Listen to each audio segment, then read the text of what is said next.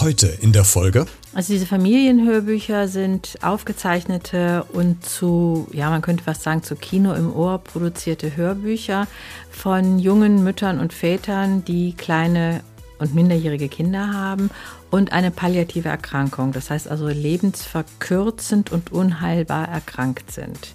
Der Anlass ist natürlich ein nicht so schöner, nämlich wirklich die Diagnose verbunden mit dem Bewusstsein, die Möglichkeit, dass ich nicht mehr äh, meine Kinder sehr, sehr lange werde begleiten können, dass ich nicht auf der, äh, weiß ich nicht, beim Schulabschlussball tanzen werde oder sie ins Erwachsenenleben begleiten kann, ist sehr groß und ich möchte Ihnen jetzt gerne erzählen, wer ich bin, damit Sie später dann einfach eine Möglichkeit haben, meine Stimme zu hören und immer wieder Antworten zu suchen auf die Frage, wer warst du, Mama, wer warst du, Papa. Beredet. Mit Christian Becker. Hey, das bin ich. Vielen Dank fürs Einschalten. Freut mich sehr. Lass uns loslegen mit einem spannenden Thema. Heute zu Gast. Ja, ich bin Judith Grümmer, Audiobiografin, gelernte Hörfunkjournalistin und äh, Gründerin der Familienhörbuch G GmbH. Ich bin 64 Jahre alt, habe also mit über 60 äh, zum ersten Mal ein Unternehmen gegründet, Späteinsteigerin sozusagen. Bis dahin habe ich vor allen Dingen beim Deutschlandfunk und beim WDR als freie Journalistin gearbeitet und ich habe drei Kinder, die unterdessen fast erwachsen oder sehr erwachsen sind und äh, seit neuestem auch zwei Enkelkinder. Oh, Glückwunsch, kann man ja noch sagen. Ja.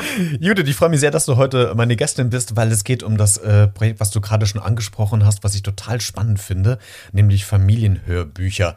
Jetzt könnte man überlegen, wenn man das erste Mal das Wort hört, Familienhörbücher, dass es da vielleicht ähm, ja, lustig zugeht, weil jeder aus der Familie vielleicht was einspricht, eine Geschichte erzählt, aber es hat ja eigentlich einen ernsten Hintergrund. Erzähl uns mal, ähm, was es mit diesem Projekt Familienhörbücher eigentlich auf sich hat. Also diese Familienhörbücher sind aufgezeichnete und zu, ja, man könnte fast sagen, zu Kino im Ohr produzierte Hörbücher von jungen Müttern und Vätern, die kleine und minderjährige Kinder haben und eine palliative Erkrankung, das heißt also lebensverkürzend und unheilbar erkrankt sind. Und natürlich wird in diesen Hörbüchern, da können wir bestimmt noch gleich ausführlicher drüber sprechen, aber äh, wirklich das pralle Leben erzählt, viel Lebensfreude, Lebenslust. Wir feiern das Leben. Der Anlass ist natürlich ein nicht so schöner, nämlich wirklich die Diagnose verbunden mit dem Bewusstsein, die Möglichkeit, dass ich nicht mehr äh, meine Kinder sehr, sehr lange werde begleiten können, dass ich nicht auf der, äh, weiß ich nicht, beim Schulabschlussball tanzen werde oder sie ins Erwachsenenleben begleiten kann, ist sehr groß. Und ich möchte Ihnen jetzt gerne erzählen, wer ich bin, damit Sie später dann einfach eine Möglichkeit haben, meine Stimme zu hören und immer wieder Antworten zu suchen auf die Frage, wer warst du, Mama, wer warst du, Papa? Und zwar ein Leben lang, nicht nur als Kinder, sondern auch als erwachsene Menschen, ja, vielleicht sogar, wenn sie selber ähm, Kinder haben. Und so ein Familienhörbuch kann eigentlich dann ein Stück ähm, Familiengeschichte sein, die wirklich, ja, die Jahrzehnte und vielleicht noch mehr überdauert und immer einen Blick in das Leben der Erzählerin, des Erzählers eben gibt und in die Zeitgeschichte, die damit verbunden ist. Diese Familienhörbücher sind ja so umfangreich, du hast es gerade schon angesprochen. Wir werden auch gleich nochmal ins Detail gehen. Das sind ja vielleicht nicht nur Erzählungen, es können ja Lieder gesungen werden, es können Anekdoten erzählt werden, Biografien beschrieben werden und so weiter. Da werden wir gleich nochmal äh, in Detail nochmal drauf schauen. Ähm, wie hat das alles angefangen? Was für eine Motivation steckt eigentlich für dich dahinter, sowas ins Leben zu rufen? Ja, die Geschichte ist tatsächlich schon sehr, sehr alt. Äh, insofern, ich habe als ganz junge Frau angefangen, äh, äh, Radio zu machen, journalistisch zu arbeiten, mir damit auch mein Studium zu finanzieren. Und ich bin ja, war es Schicksal, war es Zufall, ich weiß es nicht, in der Medizinredaktion gelandet und habe also mit Anfang 20 schon viele Interviews gemacht, insbesondere mit ähm, ja, schwerkranken Menschen. Und ich habe damals schon gemerkt, dass ich ähm, ja, mich für diese Lebensgeschichten interessiert habe. Ich bin studierte Historikerin.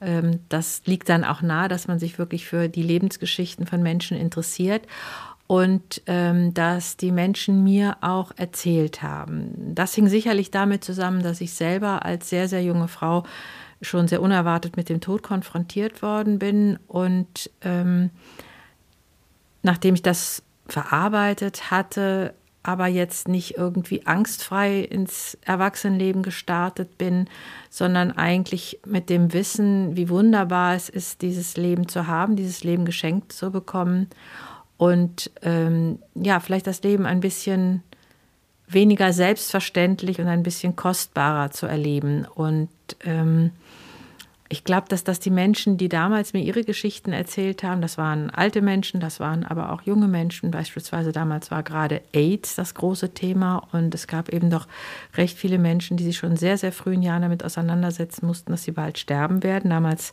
war das ja doch eine Krankheit, die sehr schnell zum Tode führte, eine Infektionserkrankung.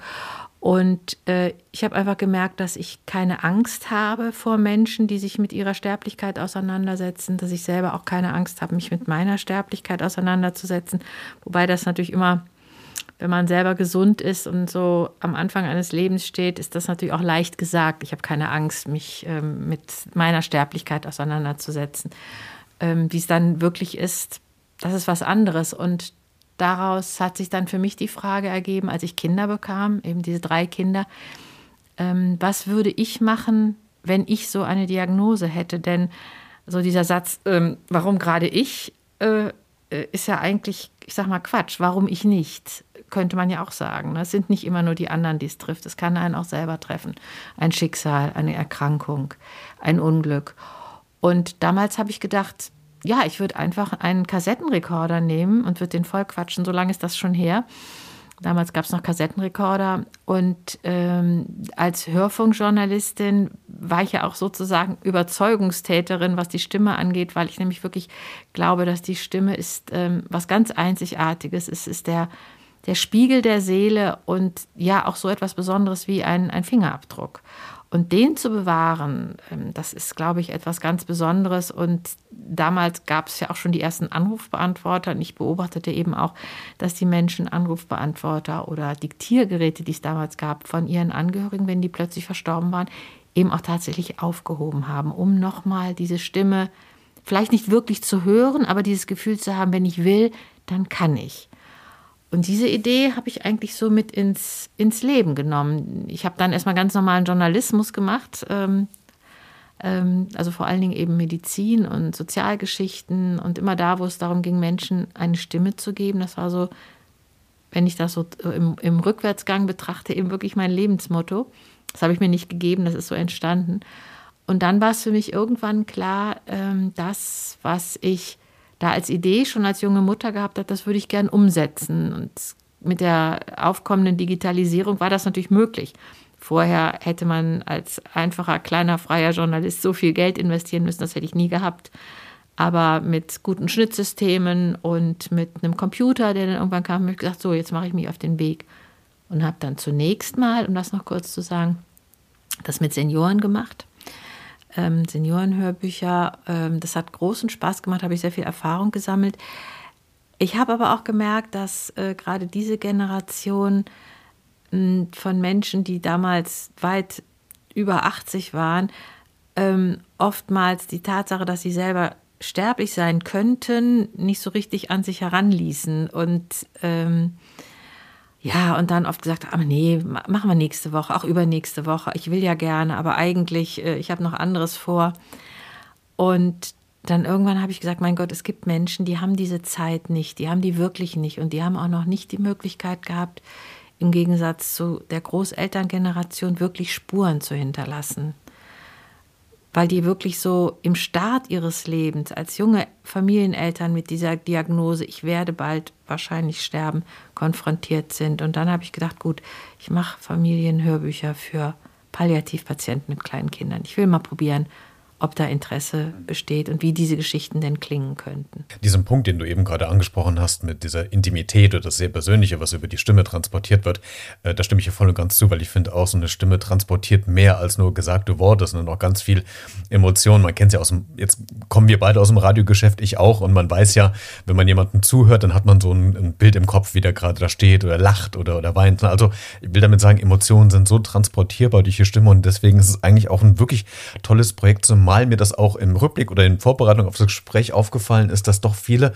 aus der älteren Generation, also meine Urgroßeltern und, und Omas und Omas, ähm, die haben das eher verschriftlicht. Das ist zwar ja auch ein Nachlass und das ist ja auch eine Erinnerung, aber ich finde, also mir ging es jedenfalls so, ich glaube, wenn ich die Stimme meiner Oma noch hören würde, würde mir schneller das Gesicht im Kopf wieder einfallen, als wenn ich jetzt in Anführungszeichen den Brief nur Anführungszeichen lesen würde.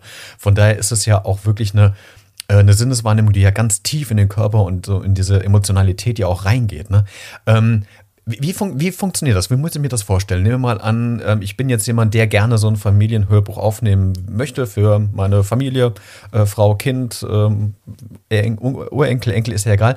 Wie, wie, geht das? Wo muss ich mich melden? Kann ich mich anmelden? Muss ich mich bewerben? Oder ähm, gibt es äh, Stellen, wo ich mich hinwenden kann? Wie kommen die Leute zu euch? Also für die Urenkel eben nicht, weil es eben tatsächlich für die kleinen Kinder ist. Also wir sind jetzt, weil wir eine gemeinnützige Organisation sind, also ich habe dann eben aus diesen Erfahrungen heraus halt die Familienhörbuch G GmbH gegründet. Ähm, wir machen das kostenfrei durch Spenden finanziert eben nur für junge Mütter und Väter. Oder sagen wir es mal so, für Väter und Mütter, Mütter mit kleinen Kindern. Es gibt ja auch Väter, die in der zweiten oder dritten ähm, Familiengründungsphase sind. Ne? Also das ist um Gottes Willen, das ist jetzt nicht auf das Alter der Eltern beschränkt, auf das Alter der Kinder. Ähm, die ähm, bewerben sich bei uns äh, und dann ähm, schauen wir einfach, wo die leben, wie es ihnen geht, wie eilig es ist. Wir versuchen immer die Hörbücher schnell zu realisieren, weil natürlich so eine Diagnostik von einem Tag auf den anderen sich verändern kann. Palliativ ist sie immer oder unheilbar und lebensverkürzend. Und dann verabreden wir uns für drei Tage oder sechs halbe Tage. Oder wir passen das natürlich auch ähm, der, der Lebenssituation und den, der, der Gesundheitssituation der Projektteilnehmer an, aber so im Prinzip. Und in diesen drei Tagen ähm, die dann auch, ähm, ja, die Eltern sich freischaufeln, ja. Also das ist jetzt eben nicht zwischen Einkaufen und Kindergarten und Hausaufgaben und Waschmaschine befüllen, sondern dann wirklich am liebsten an einem neutralen Ort, wo, wenn es möglich ist, wenn die noch mobil sind. Und dann treffen wir uns dort und dann ähm, erzählen wir und machen Aufnahmen drei Tage lang. Äh, in diesen drei Tagen kann man eine Menge schaffen. Drei Tage ist anstrengend, ist viel und am Anfang haben viele das Gefühl, boah, wie soll ich denn diese drei Tage, was soll ich denn da in der Zeit erzählen? Aber so, ich sag mal, zu den drei Tagen gehören ja auch mindestens zwei Nächte und da fängt dann das Gehirn an zu rappeln und dann gehen so die Erinnerungstürchen auf und dann, ähm, ja, dann fallen den Leuten noch Sachen ein und sie, es ist auch eine Entwicklung, die stattfindet beim Erzählen. Gerade wenn man sich vorstellt, ich sitze jetzt hier, weil ich eine unheilbare Erkrankung habe und dieses Hörbuch kann ich vielleicht schon zu Lebzeiten hören, ja, wenn ich noch ein paar Wochen, Monate oder vielleicht Jahre zu leben habe.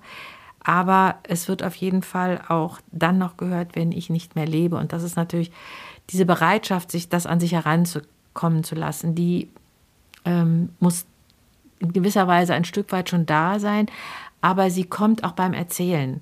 Einfach, wenn man aus der Fülle des Lebens erzählt. Und dann hat man diese drei Tage und die Hörbücher sind so im Schnitt sechs, sieben, acht Stunden, manche bis zu 15 Stunden lang. Und wenn wir jetzt nochmal auf dieses Aufschreiben unserer ähm, Großeltern äh, und Urgroßeltern kommen, also aufschreiben, ist was Wunderbares.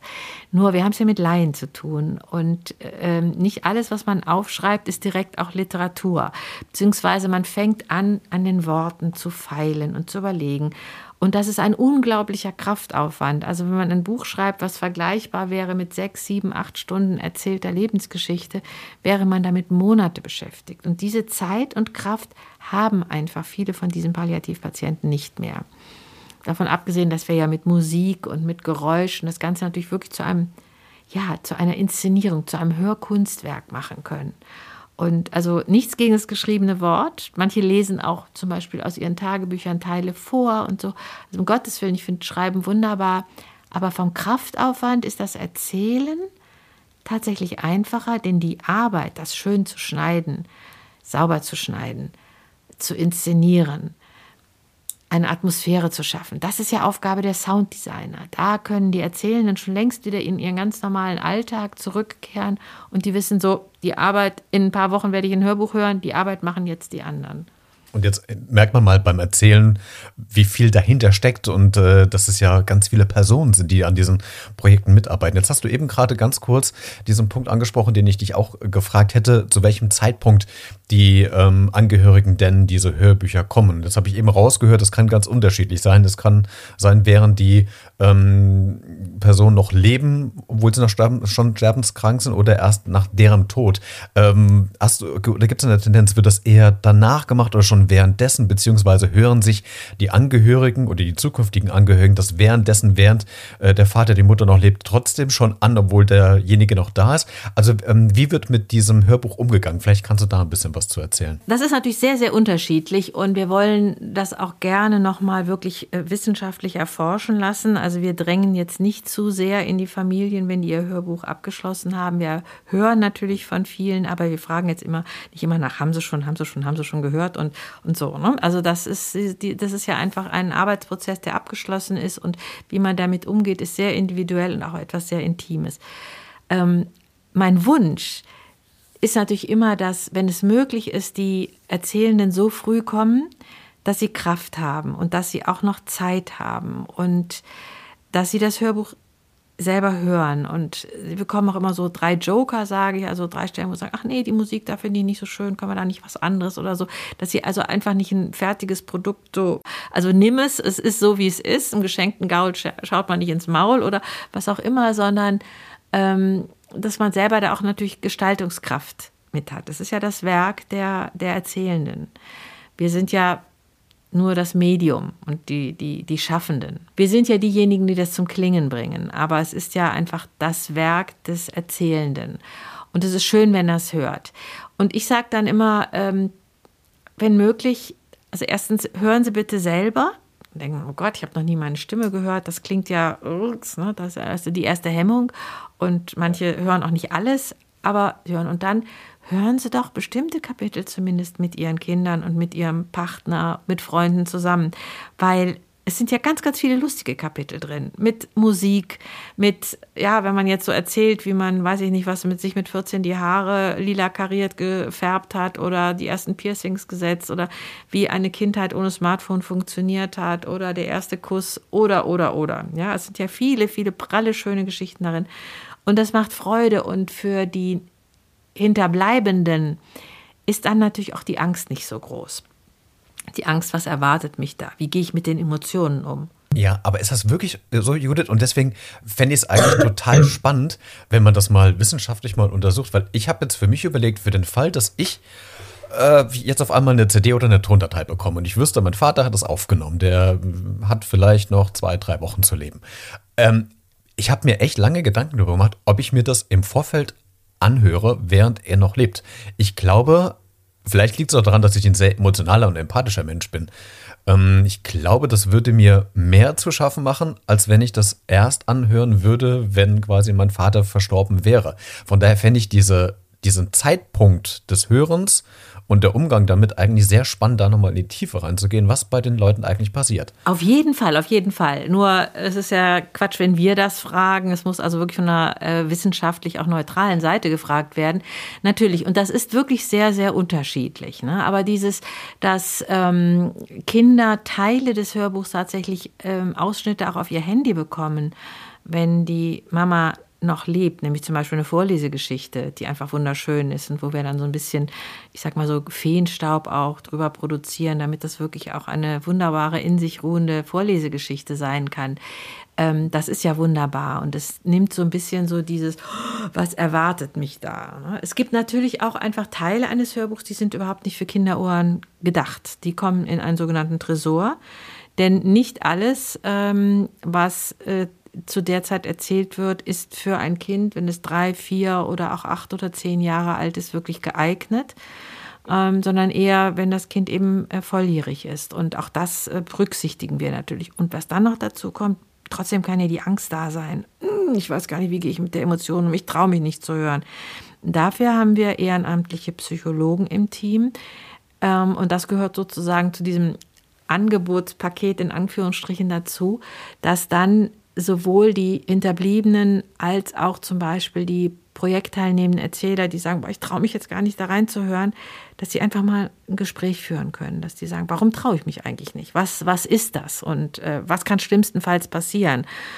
Und ähm, das muss einfach dazugehören, damit so ein Hörbuch nicht irgendwo ja, dann doch in irgendeiner Schublade oder auf irgendeiner Festplatte verschwindet und keiner traut sich dran. Jetzt hast du am Anfang des Gesprächs oder relativ am Anfang des Gesprächs gesagt, dass man sich ja mit dem eigenen Tod oder mit dem Thema Tod nicht gerne beschäftigt. Das ist noch ein Tabuthema, da habe ich auch schon einige Podcast-Folgen zu gemacht. Ich würde gerne auf einen Punkt kommen, äh, Judith, nämlich die Zeit äh, während Corona, also unsere Pandemie, die letzten drei Jahre betreffend. Da sind ganz viele von uns unweigerlich mit dem Thema Tod ähm, betroffen gewesen und wir mussten uns damit auseinandersetzen in jeglicher Art und. Weise. Im schlimmsten Fall war es sogar so, dass man gar nicht mehr Abschied nehmen konnte, weil äh, derjenige oder die nächste nächststehende Person im Krankenhaus lag und man konnte nicht hin. Ähm, was hat Corona in, in deinen Augen oder von deiner Erfahrung her mit dem Thema Umgang mit uns gemacht? Ähm, sind wir bewusster mit dem Thema jetzt unterwegs oder bleibt es trotzdem oberflächlich? Gab es überhaupt eine Veränderung? Also was hat Corona in der Zeit mit uns und mit dem Thema Tod gemacht? Also ich ta glaube tatsächlich, dass es vielen gezeigt hat, dass wir verletzlich sind, dass es nicht selbstverständlich ist, dass wir pumperl gesund 95 Jahre alt werden und äh, dass man einfach äh, Ideen haben kann, wie das Leben sein soll, aber dass es auch ganz anders kommen kann. Aber in dem Sinne verletzlicher, vielleicht auch tatsächlich ähm, Menschen zugewandter, zuhörender, etwas aufmerksamer. Und was mir besonders aufgefallen ist, weil wir sind wirklich in Corona gestartet. Das war jetzt also ähm, die erste Projektphase war zu Ende, die ersten drei Jahre. Ich stand da allein mit einem Tontechniker und ein paar Ehrenamtlern und keinem Geld. Und äh, dann kam Corona und wir haben sofort auf Online-Arbeiten umgestellt. Und gleichzeitig war das der Zeitpunkt, wo die Medien angefangen haben, das Thema aufzugreifen, nicht nur für November. Bis dahin wurden nämlich viele Themen rund um Tod, Sterben, Krankheit, Verlust, Abschied eigentlich in den Novembermonat immer gepackt, sondern eigentlich ähm, das ganze Jahr über, auch im Frühling, auch im Sommer, wurde das Thema ganz anders wahrgenommen. Und ähm, ich sage immer, wir als Familienhörbuch haben tatsächlich, also wenn sowas wie, das ist ein blödes Wort, aber ich sage es jetzt trotzdem mal, einen Gewinner aus der Corona-Situation gibt, dann tatsächlich dieses Projekt, weil viele Leute viel bereiter waren, ähm, davon zu erzählen, davon zu berichten, zuzuhören, es weiterzutragen und vor allen Dingen auch tatsächlich zu spenden. Also mit Corona begann wirklich ähm, begann, kamen die Spenden, was mich sehr, sehr erstaunt hat. Aber ähm, ja, diese Sensibilität ist einfach, sie ist auch noch nicht vorbei, diese Sensibilität. Ich glaube schon, es hat mit uns allen etwas geändert. Entschuldigung, das war jetzt wieder eine lange Antwort, aber ähm, ja, es ist eben sehr, sehr vielschichtig. Ja, ich gehe da auch mit, weil ich, man macht sich einfach mehr Gedanken. Äh, man, man, also bei mir habe ich es gemerkt, ich äh, genieße jetzt bewusster die Zeit mit, mit Eltern, weil ich weiß, meine Eltern sind auch schon ähm, zum Teil über 80, ähm, dass man da auch wieder mit rechnen muss. Und das war irgendwie vor Corona, wusste ich, okay, die sind alt, klar. Aber irgendwie tatsächlich durch Corona habe ich gemerkt, okay, man sollte doch dann doch nochmal die Momente genießen, die man, die man hat, weil man einfach nicht weiß, aber das gilt jetzt unabhängig von Corona. Aber jetzt ist es durch die Sensibilisierung und Beschäftigung mit dem Thema natürlich nochmal präsenter an einem. Das ist, äh, es hat schon was mit, mit mir gemacht und ich glaube mit ganz vielen ähm, auch weltweit sogar. Judith, ähm, ich, ich, danke dir heute, dass du mein Gast warst. Ähm, mehr Informationen zum Projekt Familienhörbücher gibt es in den Show Notes zu dieser Podcast-Folge. Da sind alle Verlinkungen drin. Also klick dich gerne mal rein und nimm direkt mit Judith Kontakt auf, wenn du Interesse an diesem Projekt hast oder es auch finanziell unterstützen willst. Judith, ähm, dann wünsche ich euch, dem ganzen Team, was ja sich sehr groß anhört mittlerweile, äh, ganz viel, ja, also Erfolg ist so ein bisschen das blöde Wort, aber ähm, möglichst, ja, doch vielleicht Erfolg dahingehend, dass ihr ganz viele Familien in dem Sinne glücklich macht, dass ihr denen eine Erinnerung schenkt an verstorbene, liebgewonnene Menschen und ich glaube, das ist ein sehr ehrenwertes Projekt, was ihr macht und ich finde es ganz toll. Vielen Dank, dass du heute darüber erzählt hast. Ja, danke und wir haben jetzt, wenn ich das sagen darf, schon über 400 Kinder, die, äh, für die so ein Hörbuch entstanden ist und das sind 400 Kinder, die wirklich wirklich immer wieder fragen können, wer warst du, Mama, Papa?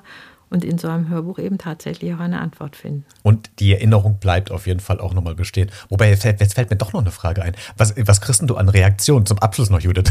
Was kriegst du als Reaktion von den, von den Kindern? Melden die sich bei euch? Schreiben die E-Mails, rufen die durch oder schreiben die Briefe? Was machen die? Ja, die meisten sind tatsächlich noch sehr, sehr klein. Also ähm, wir haben wirklich sehr viele äh, Eltern, ja, wo die Kinder wirklich noch im Kindergartenalter oder darunter sind.